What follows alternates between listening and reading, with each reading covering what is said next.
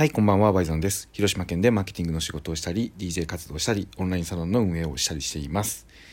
はい、というわけで今日なんですけど、今日は、えー、新型コロナウイルス、まあ、このね、このワードばっかり言ってたら、ちょっと気がめいるっていう人もいるかもしれないんですけど、どちらかというと僕が伝えたいのは、ネガティブな話ではなくて、えー、まあね、散々自問自答するような内容を僕もこのラジオでも語ってたんで、まあ、それが嫌だという人もいるかもしれないんですけど今日伝えたいのはそういうことではなくてこのねコロナこの件をやっぱりどれだけ自分にとってプラスで最悪プラスとまではいかなくてもいいけど本当にねいきなりプラスにしろとかって言われたらちょっと自分には関係ない話って思っちゃうかもしれないからプラスにしろとは言わないけどこれをきっかけに改めて自分でできることを考えるっていうすごくいい機会なんじゃないかなっていうふうに捉えてほしいなっていう話です。でもう分かりやすいほどに新型コロナで何ができるだろうっていうのを考えた時にこれはもう分かりやすいほどにオンラインで何ができるかっていうことにもう変換しちゃっていいと思うんですよ。それはもちろんねその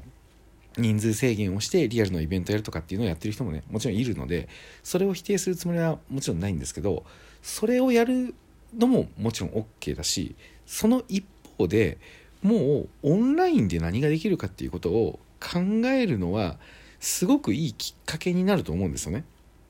でなんでねこれをこんな夜中にちょっとねいつものラジオの落ち着いた感じのテンションよりも若干こう厚めで語ってるかというと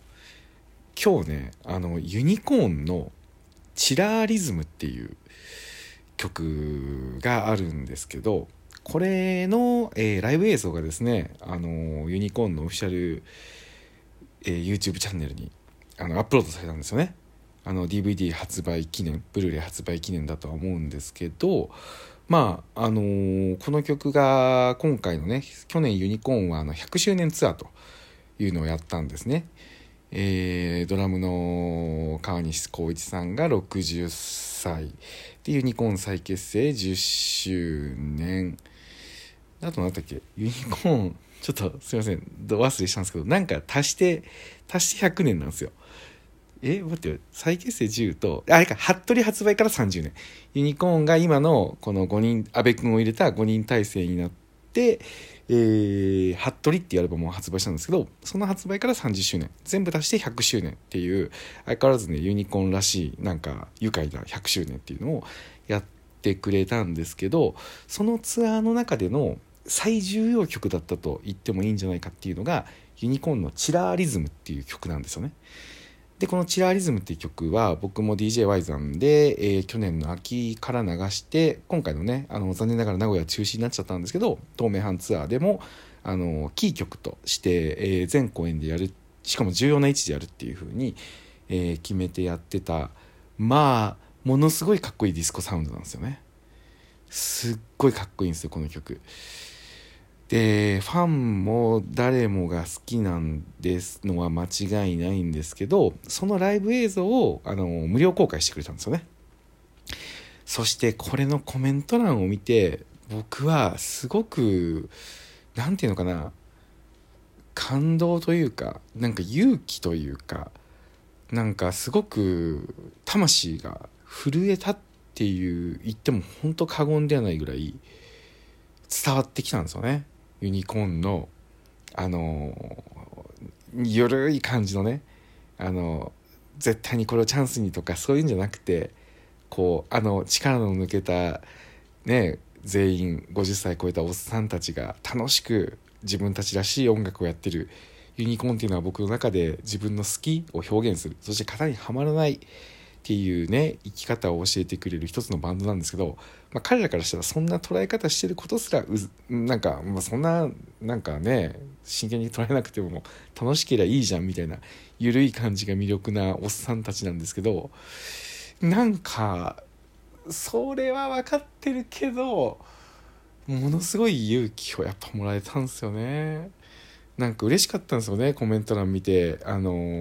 ーやっぱねユニコーン世代のファンって40代以上の人がねやっぱ多いからまあその社会まあこれはね世代によって誰かがしんどいっていうことではないんですけどまあおそらくシチュエーション的にまあコロナでね、えー子供がいるけどその家にいなくちゃいけなくて遊んであげられないとか、え会社で中間管理職をね務めてるけど今コロナの問題でいろんな決断を迫られてるとかちょっと勝手に想像しちゃってその人たちがすごくこのねユニコーンが後悔したチラーリズムの文献でなんか勇気をもらったんだなっていうのがすごいなんか伝わってきたんですよね。その時に思ったんですよね。やっぱりこうオンラインで勇気を与えれるこれを考えるのってすごい大事なことだなと思いました。確かに音楽っていうのはあの YouTube とねやっぱりこう親和性も高くて、えーやりやすいすぐに結びつきやすいっていうのはもしかしたらあるかもしれないけどじゃああの自分たちのやってることがね例えばま飲食店とかだったら、まあ、飲食店で料理作ってるとこ YouTube 配信してもお腹いっぱいにならないだろうみたいな感じのことがあってちょっと自分たちの仕事は関係ないって思うかもしれないけどこれは厳しい風に捉えられたらちょっと僕は悲しいんですけどむしろオンラインの重要性っていうのと向き合うチャンスだと僕は思ってほしいんですよね。自分たちの仕事はオンラインに関係ないよって思ってる人がいるかもしれないけど本当にそうなのかと。例えばさっきの飲食店だったらねそうですね。ちょっと何なんだろうな。えー、まあ合ってるかどうか分かんないけど例えば、あのーレシピのねその公開を、まあ、できる範囲で、えー家庭で簡単に作れるそのパスタの作り方とかみたいなのをこう発信するとかね YouTube でもいいし Twitter でもいいしブログでもいいし人と接さずに人を笑顔にすることってできると思うんですよ。ユニコーンがやったことって楽曲の後悔ではあるけどそれの本質ってやっぱ人に元気を与える、まあ、人に喜んでもらえるってことじゃないですか。つまりまとめるとオンラインで人に元気を与える手段っていうのを今は絶対に持っとった方がいい。そういう時代に間違いなくなってる。それをこのコロナっていうのをきっかけに考えるいいきっかけになったんじゃないかなと。僕がコンサルしてる島根県のねお宿さんはやっぱり宿泊予約とかが激減しててすごく影響を受けてるんですけど、まあ、その分朝食に出しているちりめんっていうのをね、えー自家製で商品化することに成功してたのでそれをやっぱり先日ツイッターで売ってえー、と2600円ぐらいかなの価格だと思うんですけど、まあ、それが20食ツイッターで完売と。でこれはやっぱりツイッターで普段から発信してコミュニケーションを取ってるっていうところももちろん背景にはある。けどやっぱり、あのーこういう時に旅館ってオンラインで何かできるっていうふうにすぐには結びつかないと思うけどただ旅館の食卓で出してる味旅行に行けなくてやっぱり悶々としてる人もやっぱいるわけでそこにあの旅行に行くわけじゃないけど旅館で出してる味を食卓で味わうっていうことでちょっと今のこの鬱憤が晴れるというか少し美味しいもの食べたら元気になるっていうところは間違いなくあるわけでそれができるってすごいことだなと思うわけですよ。ね20食完売したら5万円以上？5万、えー、と1200円ですか？まあね金額がどうこうっていうことはないけどけどこれですごいことだと思うんですよね。その分人を喜ばせることができたっていうことなので。なので、えー自分たちには関係ないっていうふうに思ってしまうとここで止まっちゃうので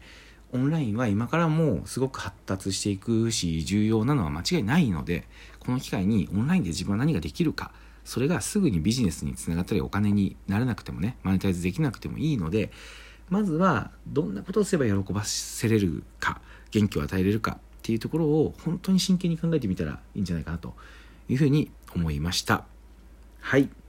というわけで、えー今日の話は以上です。明日は、えー僕姫路で DJ がこれはねゲストで呼ばれたので